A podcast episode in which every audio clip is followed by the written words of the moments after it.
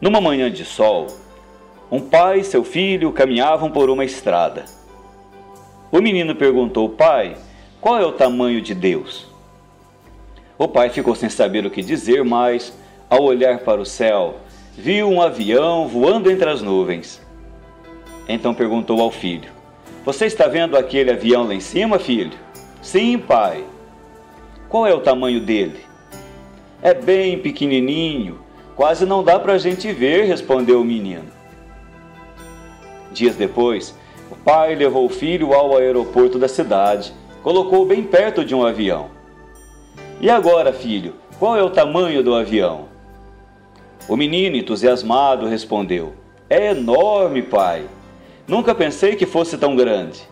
Olha só o tamanho das asas. O pai abraçou o menino e lhe deu uma grande lição. Filho, lembra que você me perguntou qual é o tamanho de Deus? O tamanho de Deus vai depender da distância que estivermos dele. Se estamos longe, ele é pequeno na nossa vida, quase sem importância.